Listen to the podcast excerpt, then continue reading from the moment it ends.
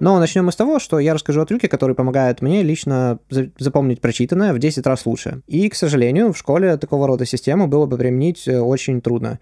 Но что действительно сделало меня намного более счастливым, это факт того, что забочусь ли я сам о ком-либо. Далее в книге приводится цитата Далай-Ламы. К тому, чтобы быть эгоистом, надо подходить с умом. Мы всегда делали это глупо, искали счастье только для себя, но это делало нас только еще и еще несчастней. Умный эгоист заботится о чужом благополучии. Оценки в школе были хорошим показателем знаний, пока хорошая оценка на тесте сама по себе не стала для ученика, ну, да и учителя, э, важнее полученных знаний. Купить машину, дом, заработать денег были хорошими прокси к демонстрации так называемой успешности, э, пока большее количество машин, домов, денег и так далее не стало самоцелью. Также и с любовью, ну или там количеством партнеров, счастьем и всем остальным. То есть закон Гудхарта «When a measure becomes a target, it ceases to be a good measure». Когда показатель становится целью, он перестает быть хорошим показателем.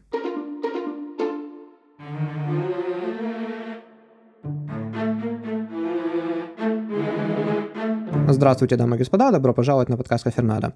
Сегодня мы продолжим говорить про книгу «Социальный вид», которую написал Мэтью Либерман. И главные вопросы, которые мы сегодня поднимем, это как запоминать прочитанное в 10 раз быстрее и лучше? Второе, мы на самом деле эгоисты или альтруисты, ли вообще понятие такого значения? Потому что, возможно, ты помогаешь, потому что тебе нравится помогать людям, тогда ты, по сути дела, эгоист, либо наоборот. И третье, почему, когда мы заботимся о ком-то, принесет нам намного больше счастья и удовлетворения, чем когда кто-то заботится о нас. Небольшое предупреждение, только что переслушал выпуск, который получился, и как-то так вышло, что первая половина прям вот как-то перенасыщена фактами, исследованиями и цитатами из книги и может быть такая немного суховата и трудновата для понимания. Поэтому, если вдруг какой-то момент почувствуете, что что-то сложновато, непонятно и так далее, возможно, промотайте просто немного вперед и послушайте уже вторую половину, где я больше рассказываю про какие-то свои жизненные истории, опыт и прочие интересные факты. Я не знаю, когда вы это слушаете, но если вы это слушаете примерно, когда оно только вышло, то, наверное, вы спрашиваете, где я был, куда пропал вообще, что произошло, потому что я не выпускал подкасты уже примерно 9 месяцев. Э, ну, да, в какой-то степени я практически выносил ребенка, можно сказать, в плане того, что Э, я сначала переехал, если вы помните из прошлого выпуска, из Китая обратно в Киев.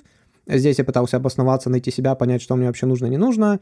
Э, прошло много работы над собой, и в каком-то плане я перестал читать во многом. Я даже запустил челлендж в Инстаграм, когда я 10 дней подряд читал вместе с своими подписчиками, и я только утвердился в том, что мне пока что не нужно и не интересно читать, по крайней мере, в том видео, в котором я делал это раньше. Я на эту тему записал видео отдельное. Говоря про видео и про Инстаграм, я, кстати, последнее время был там достаточно активен и, наверное, выпустил пару часов видеоконтента нового для него. Поэтому, если вы меня потеряли и видите, что на подкасте такой полный штиль, то Инстаграм Кафернада — это первое место, где, скорее всего, вы сможете меня найти и понять вообще, чем я занимаюсь, что я делаю по каким-то сторис и контенту. Про остальные какие-то апдейты, план на будущее и так далее вы уже услышите в самом конце выпуска. Если вы вдруг хотите перескочить на какую-то из тем, которую только что перечислил, и не хотите слушать целый час, то вы всегда можете найти в описании все ссылки и тайм-коды. А, либо, если вы их не видите, можете перейти на kafernata.com, там они точно будут. Если этот подкаст ранее был вам интересен или полезен, то там 5 звезд в iTunes или лайки и подписки, это всегда приветствуется. Но ну, а если вы здесь первый раз, наслаждайтесь. Полный дисклеймер вставлять уже не буду, потому что он был в первой части обзора на эту книгу, но просто повторюсь, что большая часть информации, которую вы слышите в этом выпуске, взята непосредственно из книги, про которую я рассказываю, и является мнением ее автора.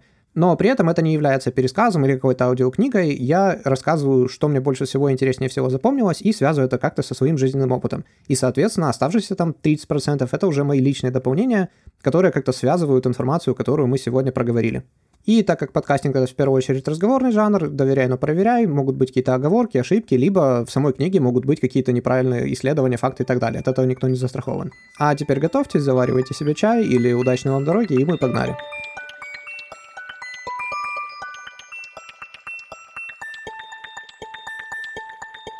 А главный вопрос этого выпуска. Эгоизм крайне полезен для общества в целом, а настоящего альтруизма не существует. Так ли это?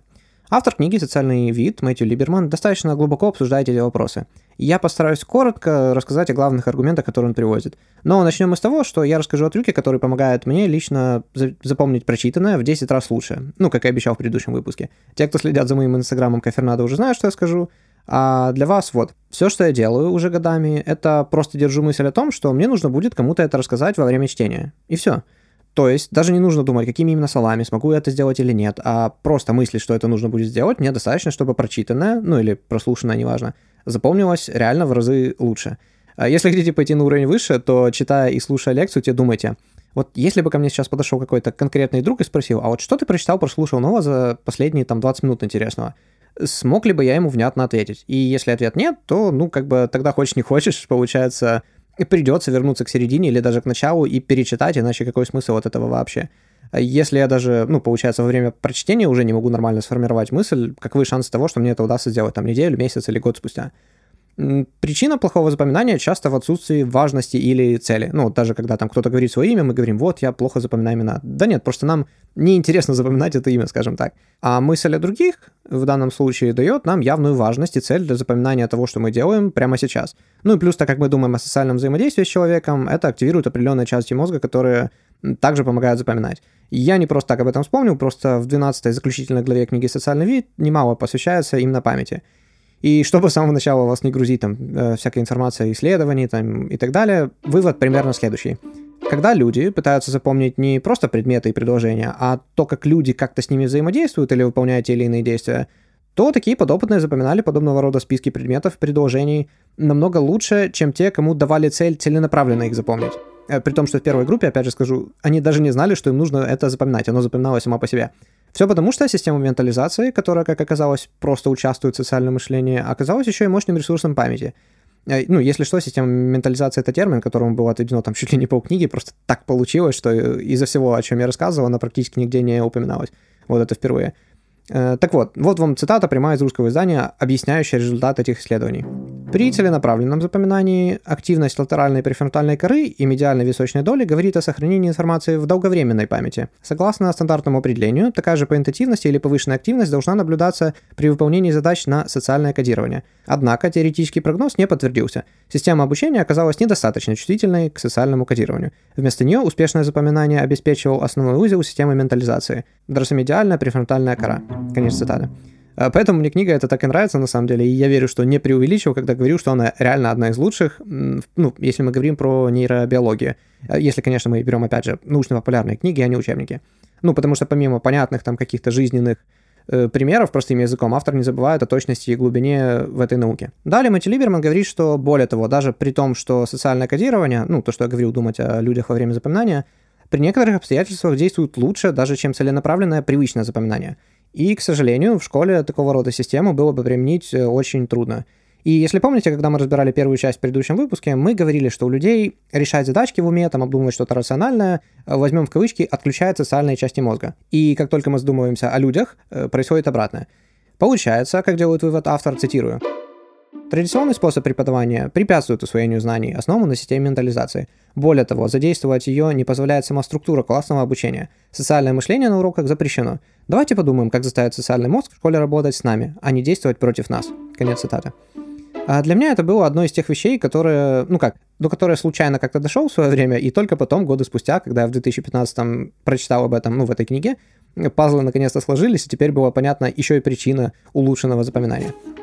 Далее мы обсудим, э, как мы альтруистичные эгоисты или эгоистичные альтруисты, и бывают ли чистые альтруисты в принципе. Начнем с альтруизма. Готовы ли люди помогать или делать что-то чисто из доброты? Вот э, либо за этим всегда стоит некий более эгоистичный мотив. Автор начинает объяснение со следующего, что если верить экономисту 19 века Фрэнсису Эджворту, то первый принцип экономики заключается в том, что любое лицо руководствуется только личными интересами. А от тебя добавлю, что действительно до недавнего времени во многих экономических теориях дано, что люди не только эгоистичны, там, эгоцентричны, но при этом они еще и так называемые рациональные агенты, то есть всегда безэмоционально выбирают наиболее выгодный для себя вариант. И только с недавнего времени поведенческая экономика тоже начала набирать обороты, и в экономические теории начали добавляться там психология, влияние там социальных, когнитивных, эмоциональных факторов. А я сам, когда слушал э, курсы лекций в университете, не мог поверить, что огромный пласт теории реально упрощен до того, что люди всегда делают самый лучший для них выбор. Хотя еще даже Адам Смит в свое время, ну, как, как давно это было, там чуть ли не 300 лет назад, э, много писал о важности человеческой психологии и выборе в своих книгах. О том, что люди не только рациональны и не только эгоистичны, нам начало говорить множество исследований, и некоторые из них сейчас я приведу, которые написаны, собственно, в книге. Э, в том числе разные вариации, основанные на дилемме заключенных.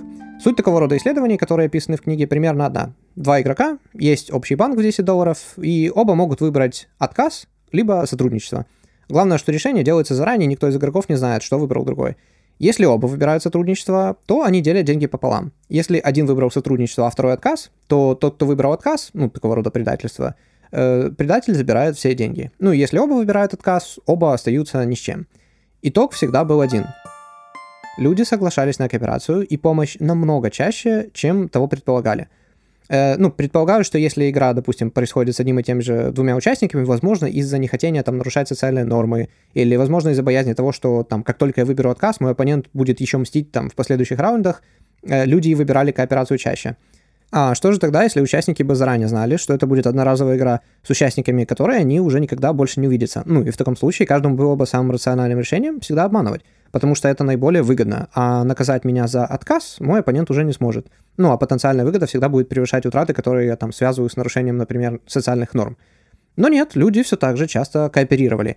Это исследование проводил ученый по фамилии Риллинг, и дело в том, что независимо от того, как он организовывал правила в случаях, где участники играли там, ну, опять же, как я говорил, там с одними и теми же партнерами или же постоянно менялись и никогда не играли вместе дважды, результаты были аналогичны. Тут снова-таки процитирую русское издание. При решении партнера сотрудничать у игроков наблюдалась повышенная активность вентрального стриатума. Если они принимали аналогичное решение, они отказывались. Иначе говоря, они получали меньше, но система вознаграждения при этом была активнее. Судя по всему, вентральный стриатум чувствительный к общей сумме, полученной обеими игроками, чем к выигрышу одного. Более того, латеральные части префронтальной коры не активировали в случаях сотрудничества участников, из чего следует, что они действительно хотели этого, они поступали так из чувства долга. Конец цитаты. А, единственное исключение, когда участникам говорили, что они играют против компьютера. Тогда система награды в мозгу не активировалась. Так что держим в голове, что наш мозг любит и награждает нас за сотрудничество с другими как таковое, а не просто за ту потенциальную там эгоистичную выгоду, которую мы сможем получить. А, далее, далее в книге приводится другой пример. Э, в эксперименте, где одного человека били током, которому это было явно неприятно, а второй должен был на это смотреть, когда смотрящий спрашивал, возможно ли это как-то остановить. Ну, либо просто по истечению определенного времени ему предлагали, что а остановить нет. Вам придется смотреть дальше. Э, либо, если вы хотите, вы можете просто поменяться местами с испытуемой, ну, жертвой, и получить за него оставшиеся удары тока. Как ни странно, многие соглашались. То есть людям проще принять страдания на себя, чем смотреть на страдания другого. Так что, люди все-таки более альтруистичны по своей природе? Автор цитирует Майкла Гизлина. «Scratch an altruist and watch a hypocrite bleed». Я бы перевел как «царапни альтруиста и смотри, как потечет кровь лицемера». Далее приводится разновидность этого же эксперимента, но который показывает, что если мы говорим о незнакомцах, мы готовы помочь только если это легче. В противном же случае э, легко оставим этого человека в беде. Была другая группа, кому говорили, что можете поменяться жертвой, либо просто пойти домой. И в этой группе намного меньше людей соглашались поменяться. Большая часть просто уходила. А автор подытоживает. Если это проще, Людям проще избежать неприятную ситуацию совсем. И только если есть сложный выбор между обсервацией страданий другого и потерпеть удары током саму, только тогда они соглашаются сделать то, э, что будет правильно. Это показывает, что в действительности изначальные мотивы не настолько альтруистичны. Конец цитаты. Но на этом они не остановились. Было продолжение эксперимента, все то же самое, но наблюдателям сначала, цитирую, внушали эмпатию к жертвам – что бы это ни значило, ну, в плане понятно, что это просто как значит, что заставляли людей сопереживать испытуемым до начала эксперимента, но я к тому, что... Э, кстати, если, если что, вот в этих экспериментах я просто говорю больше, меньше, там, многие из них, э, не потому что мне лень там цифры назвать, а потому что этих цифр в книге попросту нет, то есть автор не посчитал, нужными их оставить, ну, видимо, значит, не так важно. Так вот, когда наблюдателям внушали эмпатию, результаты достаточно сильно поменялись. Теперь 91% из всех тех, кому давали вариант поменяться или пойти домой, менялись местами жертвой. До этого это была группа с наименьшим процентом обмена местами, если что. А, опять же, я так сужу из написано, но это просто первая цифра, которая здесь приводится. Так что здесь теперь вывод уже другой. Да, нам проще уйти, чем принять на себя удары только за незнакомого человека, но только если мы не успели еще наладить с ним какую-либо связь. В таком случае когда мы уже знаем этого человека лично, практически все готовы были обменяться или принять удары тока сами. Это немного из другой сферы, но мне это почему-то напомнило эксперимент из книги «Психология влияния» Роберта Чалдини. Э, там как было? То есть э, на пляже Нью-Йорка один человек приходил, раскладывал полотенце и свои вещи возле какого-то другого отдыхающего и уходил просто. Потом приходил вор и удирал со всеми вещами. И в таком случае обычно тот лежащий человек, который отдыхал рядом с вещами, только 4 из 20 человек попытались как-либо остановить вора. Но как только проделали все то же самое, но человек после того, как разложит свои вещи, ну, просил рядом лежащего просто за ними посмотреть. Тогда уже аж 19 из 20, а до этого было 4 из 20, пытались так или иначе остановить вора. Мы эту книгу обсуждали в выпуске подкаста под номером 4, если кому интересно. Э, так что там с альтруизмом в итоге? Мэтью Либерман раздумывает, что вопрос о том, можно ли альтруизм счесть действительно бескорыстным, э, можно в принципе сравнить с тем, почему нам нравится заниматься сексом. И можно выделить как минимум две основные причины. То есть первое – это чисто эволюционное. То есть э, оставить после себя потомство, например, да. И несмотря на то, что в принципе это самый важный аспект секса как такового, это редко является основной мотивацией для подавляющего большинства. Более того, если мы говорим о подростках, э, мало кто сравнится с ними по мотивации, скажем так, к сексу, но вероятность беременности, наоборот, является скорее даже э, сильным отпугивающим фактором. И дело в том, что по принципу естественного отбора получалось так, что, скорее всего, просто люди, которым секс приносил наибольшее удовольствие, чаще оставляли за собой потомство. Э, обычно не намеренно. Автор говорит, что как в сексе может для большинства пусть главная мотивация это удовольствие, тем не менее, как следствие, получается более частая репродукция и распространение этих генов. Также и с альтруизмом. Просто люди, которым было приятнее помогать другим, чаще кооперировали с другими и, соответственно, выживали и передавали свои гены дальше.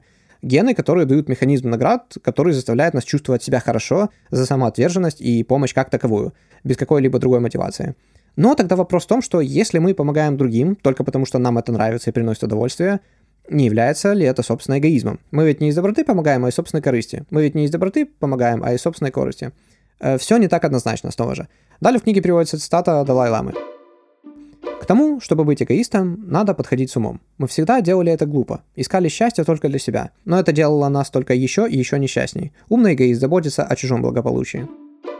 В книге «Социальный вид» снова-таки приводится ряд исследований. Знаю, я надоел с ними, но это важно для того, что я скажу дальше, поэтому коротко по сути. Где-то людям в одной группе просто давали 5 долларов, и все, и они их забирали. В то время как в другой группе давали те же самые 5 долларов, но при этом предлагали два из них потратить, э, пожертвовать на благотворительность. И тогда бы общее пожертвование было бы больше. Люди, которые жертвовали деньгами, снова-таки показывали намного более сильную активность в регионах мозга, отвечающую за награду. Автор говорит, что наша система наград намного больше любит отдавать, чем получать. В другом эксперименте девушка заезжала в сканер, ну, по сути дела, все вышеперечисленные эксперименты так или иначе включали в себя fMRI сканер, а ее парень сидел рядом. Э, делили на группы, опять-таки, где девушка либо держит руку парня, либо просто сжимает мячик в руке. И тут, в принципе, все интуитивно понятно, что мозг показывал большую активность в центре наград, когда девушка держала за руку парня, а не просто мячик. И потом было две группы, где девушка держала за руку парня в обоих случаях, но в одном парня били током случае, а в другом нет. И тут что интересно, центр наград девушки был намного более активен в тот момент, когда она держала его руку, тогда, когда его били током, чем просто держала за руку. То есть, скорее всего, получал удовольствие, понимая, что, держа его за руку, помогает той или иной какой-то своей поддержкой, пусть даже как, как, ну, как физической, так и моральной. Автор говорит, что обычно, когда мы думаем о плюсах хороших социальных связей и поддержки, мы представляем себе, что мы получаем поддержку от других. В то время как по данным исследования, когда э, мы предоставляем поддержку близкому нам человеку, она может внести существенный вклад в наше же благополучие. И Мэтью Либерман подчеркивает, то есть да, мы устроены так, что нам приятно помогать другим, и это даже можно назвать эгоизмом, но тогда очень сложно сказать, э, что эгоизм так уж и плох, э, как мы привыкли его считать. Поэтому вопрос об альтруизме в целом стоило бы заменить на два других вопроса. Почему нам нравится проявлять бескорыстие, и почему мы не понимаем, что альтруизм сам по себе награда. Он продолжает, что для начала можно ну, распределить социальные награды на два разных типа. Э, первое — это когда другие говорят нам о том, э, что мы им нравимся, они нас уважают, заботятся о нас. И второе, когда уже мы проявляем это все по отношению к другим. И это не случайно, что это очень походит на две стороны отношений между матерью и младенцем. Э, мозг многих млекопитающих в целом реагирует повышенным уровнем эндорфинов в ответ на заботу со стороны матери и сверстников. У людей же часто такого рода поглаживания являются даже просто словесными. Э, тут от себя добавлю, что если с первой частью все понятно, что других приятно получать, приятные слова, заботу и так далее, то вот со вторым не все так очевидно. Ну, по крайней мере, опять-таки, оно оказалось не таким очевидным для меня. И самое забавное, что я об этом начал говорить э, в предыдущей части, даже не зная, ну, точнее, не помня о второй. И я это оттуда вырезал, а теперь она идеально прям подходит сюда. И вот сейчас я вставлю этот отрывок сюда. Так вот, э, тут должен от себя добавить, что вот, э, опять же, вот эта любовь и чувство принадлежности необходимы, да? Э, да, но лично я для себя вот что в последние, как, два года открыл, что для меня на самом деле это не настолько важно, наверное. Ну, то есть, как сказать, у меня есть какой-то такой базовый внутренний стержень уверенности в себе, поддержка семьи и вот такого моего самого ближнего социального круга, ну, как бы да и все, в принципе. То есть это все, что мне нужно для такого хорошего, успешного существования. Но что действительно сделало меня намного более счастливым, это факт того, что я забочусь, как, забочусь ли я сам о ком-либо. То есть живу ли я ради кого-то, то есть проявляю ли я открыто свои эмоции и чувства.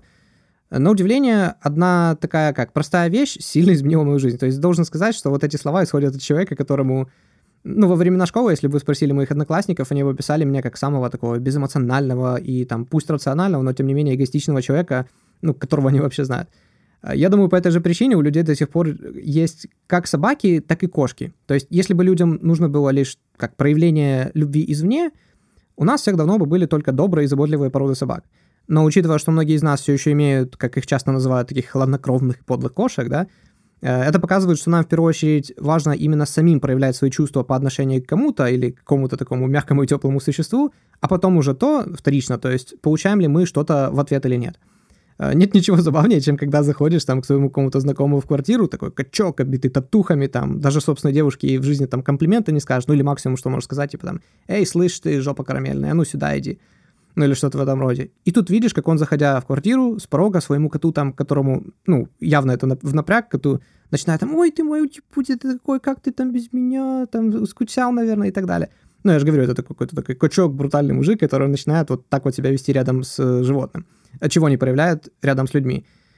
А, потому что, наверное, э, как, это единственное существо, по отношению к которому в этой жизни он готов открыться и проявить какую-то заботу, не боясь потерять свою такую персону или социальную маску. Хотя вот так высказался на эту тему комик Билл Берр.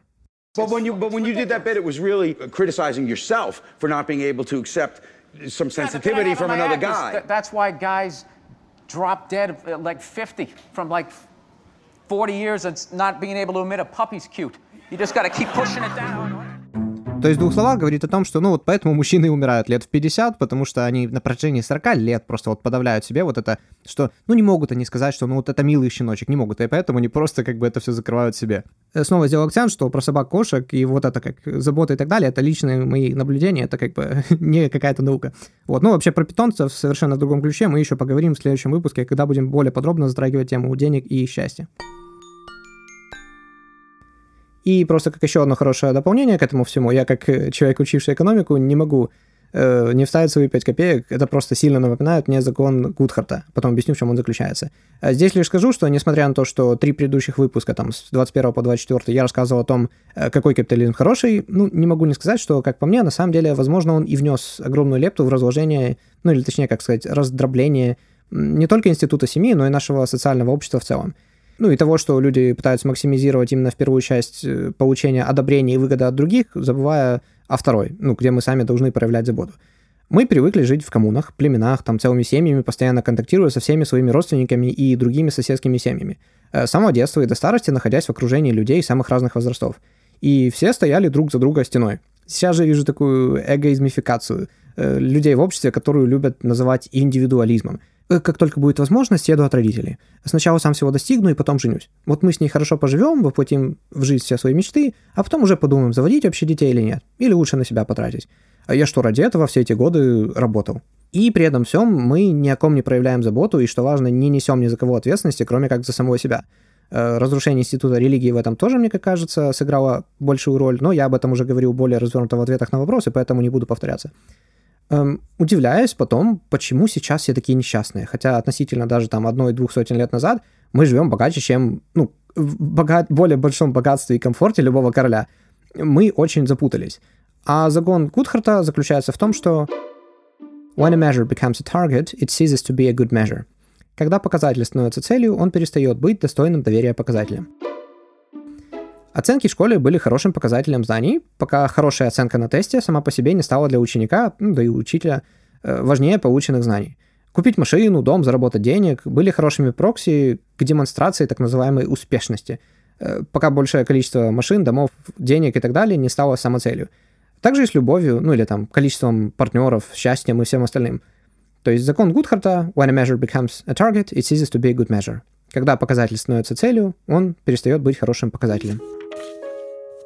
Окситоцин способствует тому, что уменьшает дистресс, и это, в свою очередь, располагает к помощи кому-то. И даже если это незнакомый человек, в том числе, когда ситуация кажется очень напряженной, либо отвратительной. Э, вообще, это главный гормон матери и ребенка, который, можно было бы сказать, отвечает за заботу. Ну или если мы говорим о просто взрослых людях, то именно он выделяется, когда мы обнимаемся и отвечает за чувство эмоционального сближения с человеком. Мэтью Либерман говорит о том, что этот гормон важен, к примеру, в работах, схожих с обязанностью медсестер, потому что, опять же, повторюсь, он уменьшает дистресс, который располагает к помощи кому-то, даже незнакомому, в том числе, когда ситуация кажется очень напряженной, либо отвратительной. Знакомо, да? Автор говорит, что из своего опыта ему приходилось общаться с медсестрами, и в отличие от нас, у них э, разные жидкости организма не вызывают таких вот предобморочных состояний, тошноты. Э, напротив, они рвутся к проблеме и делают все то, что от них, ну, как бы зависит и должно быть сделано, не задумываясь ни о чем другом. Они это не делают, потому что любят или доверяют пациентам, они их почти не знают. Они это делают, потому что просто помочь и есть основная мотивация. Окситоцин превращает обычных людей в героев, когда это касается своего ребенка. В случае с медсестрами же они это делают каждый день. А тут от себя добавлю, что уровень окситоцина – очередная большая проблема как бы вопроса гендерного равенства, учитывая, насколько сильно он зависит от пола и как сильно влияет на человека. Обратно к книге. При этом у неприматов окситоцин имеет сильно отличающийся эффект. У неприматов окситоцин обычно вызывает повышенную агрессию по отношению к незнакомцам. Например, овцы атакуют неродственных им ягнят, если те пытаются пить их молоко. Но если, цитирую, когда окситоциновые процессы заблокированы, то мать уже позволяет даже незнакомым ягнятам подходить и пить молоко. Поэтому мы видим, что окситоцин отвечает как за заботу, так и за агрессию. Ну, как бы образ вот этой разъяренной матери, когда как бы угроза есть ее потомству. Но и при этом как бы отвратительно не было что-то делать за ребенком, э, мать все равно это делает, просто потому что окситоцин помогает не обращать на это внимания, а лишь Э, как фокусирует ее на заботе об этом человеке, ну или не человеке. Как животное, так и мы с вами практически всегда распределяем всех на три группы. Это свои, незнакомцы и чужаки, с которыми нужно быть осторожными. И дело в том, что в книге дальше говорится, что наибольшая разница действия окситоцина в том, что если у неприматов, как было сказано, он вызывает агрессию по отношению э, ко всем, кто не свой, то есть даже просто незнакомцам, э, ну, как возможную угрозе, а в то время как у приматов, ну, соответственно, у людей нас с вами, окситоцин вызывает повышенное чувство заботы и щедрости не только к своим, ну, что естественно, но и к просто незнакомцам. И только по отношению к людям, которых мы не любим, он вызывает повышенную агрессию. Ну, что, естественно, отлично, потому что таким образом два незнакомца чаще позитивно настроены друг на друга при первой встрече, если не было предварительной причины или стереотипа, это, кстати, тоже влияет во внешности человека, который мог бы заставить друг друга их не любить и ну, быть настроенными агрессивно. А от себя уже добавлю, что в теории игр это оптимальная стратегия, кстати говоря, всегда начинать с первого хорошего шага, когда ты вступаешь в игру с незнакомцем, ну, образно говоря, то есть при встрече нового э, человека. И только потом уже идет reciprocity, то есть отвечать на последний, ну, тем же самым ему. То есть если он к тебе хорошо, хорошо, хорошо, ты к нему хорошо, хорошо, хорошо. Если он хорошо, хорошо, плохо, то после плохо ты ему тоже чем-то плохим отвечаешь. Но потом, если он опять, э, ну, в общем, не всегда это так просто, иногда нужно потом давать все равно второй шанс, грубо говоря, теория игр это тоже очень запутанная вещь, там и компьютеры как бы просчитывали, и в эволюционной биологии это часто обсуждается, поэтому э, просто очень рекомендую послушать Роберта Сапольски, его лекции, он, кажется, в Гарварде преподавал, когда это записывалось. Они даже на русский переведены, на YouTube есть. Не вижу причин э, упускать такую хорошую возможность. Постараюсь ставить ссылку именно на тайм-код и время, где он говорил именно про стратегии теории игр, но если нет, как минимум оставлю ссылку на плейлист в описании. А, да, я не знаю, где вы это можете слушать, поэтому если вдруг у вас снизу там нет описания, тогда просто переходите на сайт коферната.ком, находите 26 выпуск, и там будет, э, как и все ссылки, которые должны быть в описании, так и полный транскрипт, текст этого выпуска. Здесь я сделаю ход конем, и мы сначала перепрыгнем на восьмую главу, поговорим немного, э, что там автор говорит об эгоизме и своем «я», а потом снова вернемся к концу четвертой. Э, там идет история о троянском коне, и автор прямым текстом говорит, что он уверен в том, что наше «я» — это хитрая, но умная уловка эволюции, чтобы мы думали, что заботимся о себе и о своем будущем процветании, в то время как мы даже не замечаем, как просто используем свою энергию в целях помощи обществу. Э, далее он приводит цитату Ницше. «Что бы там ни думали и не говорили об эгоизме, абсолютное большинство за всю жизнь ничего не делает для своего эго. Все их поступки направлены на удовлетворение фантомного эго — существующего только в головах окружающих и навязанного ими. Конец цитаты. Он утверждал, что самосознание создается искусственно, в основном окружающими людьми, а наше «я» работает на них как секретный агент. А если коротко, далее автор говорит об одежде и о социальных нормах в принципе. Ну, потому что, что однажды считалось диким, спустя какое-то время с распространением мы считаем, э, что мы начинаем считать это нормальным. Хотя это просто наше «я», получая сигналы от друзей, культуры, страны и так далее, и в нас внедряются нормы, которые, опять-таки, как мы сами считаем, э, являются правильными. Хотя, опять же, до этого мы считали это неправильным или диким. Поэтому он и говорит, что это сродни троянскому коню. То, что нам говорит наше «я», наше самосознание и внутренний голос, тот выбор, который мы делаем, и нормы морали, которые мы соблюдаем, были медленно, но уверенно внедрены обществом извне. Вернемся теперь снова к концу четвертой главы. Как мы только что обсудили, мы привыкли делать то, что принято, и так, как это делают другие. Вопрос стоит так. Почему мы не распознаем, не готовы говорить, что помощь другим – это действие, которое само по себе приятно и может приносить удовольствие, даже если мы от этого не получаем никакой материальной выгоды? Исследования часто указывают на то, что часто нам приходится говорить э, всем, насколько мы эгоистичны, даже если это неправда. Причина в том числе и в выше описанном конформизме. Нам с детства внушалось, что люди по природе крысные, а мы продолжаем потом придерживаться этого мнения, чтобы не выделяться – но на самом деле эксперименты Миллера, далее описанные в книге, показали, что мы склонны преувеличивать меркантильность окружающих намного сильнее, чем она такого является. Ну, то есть мы думаем, что люди намного более э, меркантильны, чем они есть. Просто проводились опросы, а какой процент людей, вы думаете, готовы были бы там стать донором крови за 15 долларов? А какой за бесплатно процент? А потом эти данные сравнивались с реальными данными по сдаче крови, и если при опросе люди считали, что за бесплатно согласятся только 32%, э, в то время как за платно 62%, разница почти в два раза, в действительности бесплатно соглашалось аж 62%, а за деньги 72%. То есть мало того, что разрыв намного меньше, так еще и бесплатно согласились сдавать кровь намного больше, чем изначально того предполагали люди, заполняющие опросники. Дальше я попытаюсь сокращенно высказать, что нам пытается донести Мэтью Либерман в перемешку с прямыми вкраплениями цитат из книг. Он считает, что в этом и является главная проблема. Мы по ошибке думаем, что люди намного более эгоистичны, чем они есть. И поэтому избегаем того, чтобы выглядеть альтруистично сами. Потому что тогда мы будем ну, выглядеть, будто мы просто хвастаемся и пытаемся показать, какие мы хорошие. Потому что если мы думаем, что другие не верят в существование настоящего альтруизма, тогда, выставляя на показ свои альтруистичные поступки и действия, это будет выглядеть как попытка возвести себя на пьедестал – Поэтому людям очень часто трудно признаться, что они делают что-то чисто из доброты и хороших побуждений. Они сами придумывают и скажут причину, которая будет выглядеть более корыстной, даже если это неправда. И ввиду того, что все постоянно объясняют причину общественно полезных поступков лишь своим личным интересам, это лишь усугубляет наше неправильное видение мира и того, насколько люди эгоистичны, получается, возникает прочный круг из-за которого мы, опять же, сами теперь назовем более корыстную причину, а не альтруистичную, потому что другие называют более корыстные причины, а не альтруистичные, потому что все переоценивают меркантильность друг друга. Вот и получается, что как э, круг замкнулся снова-таки. Автор продолжает. Только представьте, как бы выглядел мир, если бы в школе нас учили пониманию того, что быть альтруистом равностепенно, естественно, тому, чтобы быть эгоистом. Это бы мотивировало к более просоциальному поведению, а клеймо, которое ассоциируется с псевдобескорыстностью, спало бы. Конец цитаты. А, это так и работает. Сидел я в кафе со своей хорошей подругой, и на втором часу разговора она робко, с опаской, но сказала, «Э, ну, понимаешь, я, например, такой человек, что, ну, не может пройти мимо. Я каждый месяц жертвую и в приюты животных там, и на уведомления часто откликаюсь. Но я никогда просто об этом стараюсь не говорить. И по возможности стараюсь делать это анонимно. Ну, знаю, чтобы со стороны других это не выглядело показательно. Мол, я делаю это только для того, чтобы там казаться более хорошей или вроде того. Э, ты вот, в принципе, наверное, второй человек в жизни, которому я об этом говорю.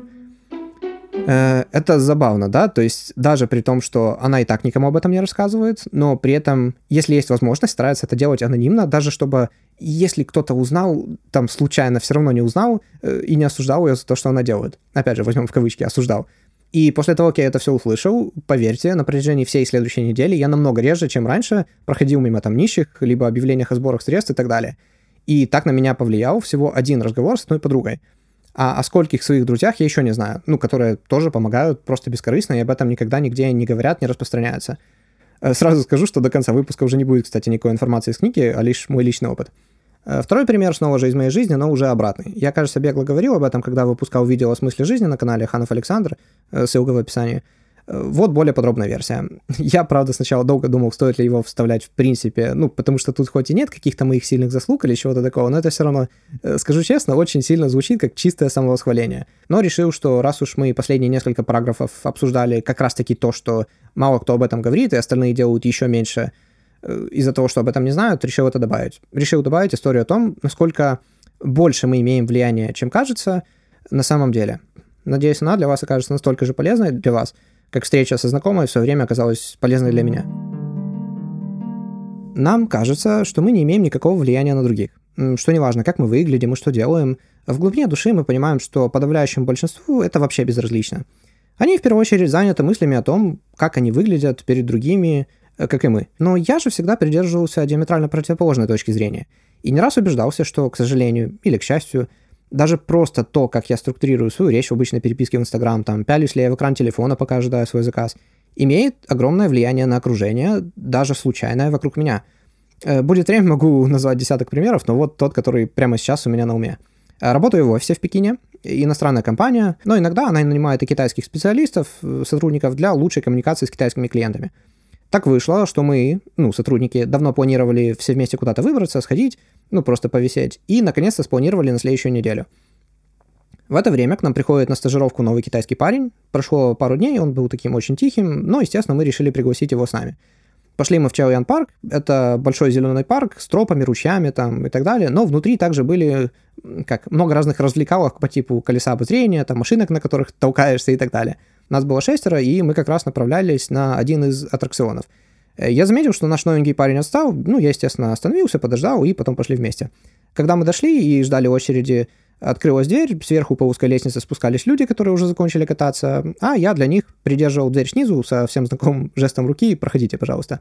А потом тем же жестом показал своим друзьям, чтобы они заходили и поднимались. Ну и замыкающим был снова-таки наш э, стажер-китаец, и уже после него последним зашел я. А знаете, что самое смешное во всей этой истории? Все воспоминания, которые я только что детально так описывал, напрочь отсутствуют у меня в голове. А целых два месяца спустя после этой встречи Э, все в той же в компании, во время обеденного перерыва наш китайский, теперь уже не стажер, а работник, опрокидывает фразу «Э, «Саша, ты очень хороший человек». Ну, после которой я немного опешил, э, когда я спросил, что он имеет в виду, он сказал, что есть много разных действий, на которые он обращает внимание почти каждый день, но просто проще всего это было бы описать, по сути дела, днем нашего общего знакомства тогда в парке. И довольно эмоционально рассказал вышеописанную ситуацию и как он благодарен за то, что я его подождал, в то время как он просто был незнакомый человек, ну, как он еще тогда думал, хотя он уже сотрудник. И про лестницу, э, в то время как я совершенно этого не запомнил. То есть я реально пытался сидел вспомнить хотя бы один из этих моментов, но я не мог. Для меня это было не более чем, ну как, натуральное поведение, обычные хорошие манеры, да, не более того. Но на этом он не закончил. Он рассказал, что в тот же день э, его так потрясла моя, цитирую, доброта и поддержка, что он на следующий день в кругу своих пяти друзей только об этом и говорил. И по итогу их разговора они решили, что теперь каждый из них сам будет стараться делать хотя бы по одному хорошему поступку в день. А, и главное, что должен сказать, в других странах, особенно в таких, где мы резко выделяемся внешним видом, мы несем ответственность за всю нашу культуру. То есть для начала я, когда там нахожусь в Китае, грубо говоря, я понимаю, что я несу ответственность за лицо каждого иностранца, э, потом общего понятия русского, и в конце, если человек знает, откуда я, возможно, я буду единственным украинцем, которого он, ну, как встретит на своем жизненном пути в, в жизни. И теперь, чтобы и кто бы как ни показывал в новостях, по крайней мере, мой сотрудник и пять его друзей всегда скажут своим другим знакомым, а это уже такая паутинка расползается, ну, не знаю, я вот знаком с украинцем был, и он очень хороший, добрый парень. И в интернете и по телевизору, может, не всю правду говорят. И все это от таких, казалось бы, незначительных действий с моей стороны. Ну и сколько еще таких историй скрывается за другими действиями, которые мы выполняем ежедневно. Э, и два месяца спустя не вспоминаем, даже если захотим, да. Меня также пугает, сколько моих действий имеют настолько же негативное влияние на людей вокруг. То есть э, был у меня период, когда я принципиально не ел в Макдональдсе на протяжении трех лет. Ну, просто потому что считал, что это будет полезнее для моего здоровья. А также два года, когда я почти не пил никакой сладкой воды, ну, типа там колы, спрайтов и так далее, за очень редким исключением. И вот пришло такого рода исключение. Лето, жара, я специально не покупал колу, пока не дошел до ларька, который буквально в 300 метрах от дома. Беру колу Zero и иду в сторону своего дома. Для меня, на самом деле, это уже был такой walk of shame, как в этом, э, в «Игре престолов», когда вот эта девушка шла, и за ней там колокола, типа, стыд, стыд. Ну, потому что для меня, как... Э, все знают, что я не такой человек, не пью такого рода напитки, а тут вроде бы я уже противоречу своим же принципам потому что я просто с ней иду. Ну, плюс не хочется, будучи в Китае, лично усугублять стереотип, что все американцы вечно пьют колу. Э, в Китае обычно, если ты белый человек, то первый инстинкт у людей, что, наверное, он американец. Ну, так как-то исторически сложилось, не знаю, может... И надо же за эти 300 метров. Я прохожу мимо маленькой девочки с папой, которые играют на улице, ну, возле моего дома. И девочка папе задает вопрос. «Па, не будешь еще хыкалы той шенти хаума?» Мол, папа, ты же говорил, что колу вроде вредно пить, разве нет? Его ответ я плохо услышал, но там что-то было вроде «дядя уже взрослый, это его выбор» и так далее. Но суть не в этом. Раз в год э, мне стоило купить колу там в 300 метрах от дома. И тут же у какого-то ребенка запечатлится картина иностранца с колой, про которую вроде говорили, что она вредная, э, но он все же ее пьет. Я к чему это все?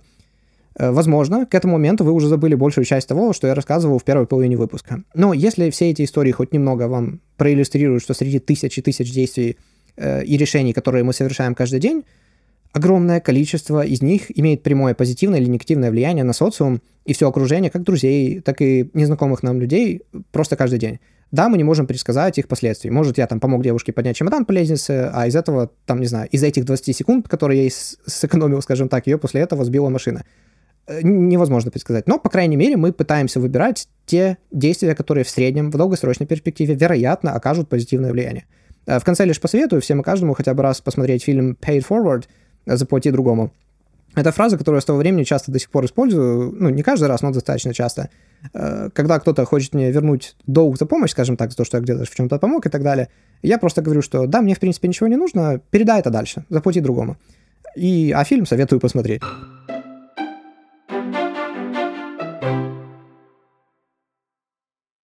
Дамы и господа, спасибо огромное, что дослушали до конца.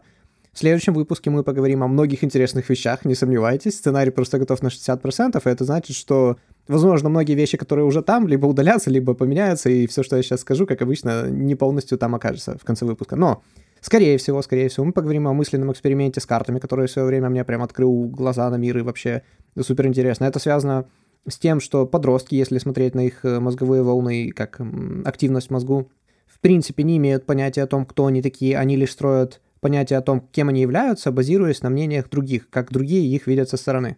Как, наконец-таки, научиться говорить «нет», не давать людям о себя вытирать ноги, садиться себе на шею и любые другие метафоры, да, э, то есть интеграция тени по Юнгу, как, ну, все-таки показать зубы и дать отпор, а не постоянно вот представлять себе уже 100, 150 раз, как ты вот боссу там или какому-то другу или еще кому-то выскажешь свое мнение, что вот все, хватит, вот границы, а мы потом все равно даем собой пользоваться.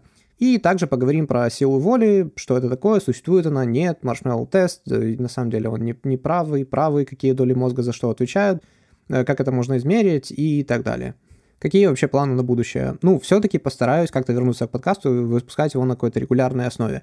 Э, какой регулярно, я пока вам сказать не могу. Но следующий выпуск, как вы уже поняли, будет третьей частью продолжения этой книги. Просто сценарий уже больше чем наполовину написан, от этого никуда не деться. Дальше у меня выбор будет из двух вещей. Первое — пересмотреть книгу «Зачем мы спим», потому что это один из самых просматриваемых и прослушиваемых выпусков у меня на всех каналах, платформах и так далее. Но я случайно совершенно там на каком-то подкасте слышал, как там гость цитировал, точнее, просто вскользь вспоминал про сайт или даже статью Алексея Гузея, где полностью разбивается огромное просто количество исследований, фактов и того, как предоставляются в книге какие-то факты, хотя на самом деле они такими не являются. Автором книги «Зачем мы спим». И один из них, если вы помните, я писал там гневный имейл автору, на который он так и не ответил, э, тоже предоставляется на сайте вот Алексея. И, наверное, как бы, ну, я тоже чувствую свою ответственность в плане того, что хоть я, в принципе, и рассказывал, что да, это просто книга, это не мое мнение, вот так пишет автор, проверяйте, но тем не менее, если, как, с одной стороны, это ничего плохого, то есть я про, про, через книгу пропагандировал, что нужно больше, лучше спать. С другой стороны, если там полно всяких неточностей и, возможно, потенциального вранья, нужно будет пересмотреть, перепрочитать, и я ссылку обязательно оставлю как под этим выпуском, так и под всеми выпусками «Зачем мы спим», на днях нужно будет поизменять, поставить ее, чтобы люди тоже, если что, смотрели и читали. К сожалению, она пока только на английском.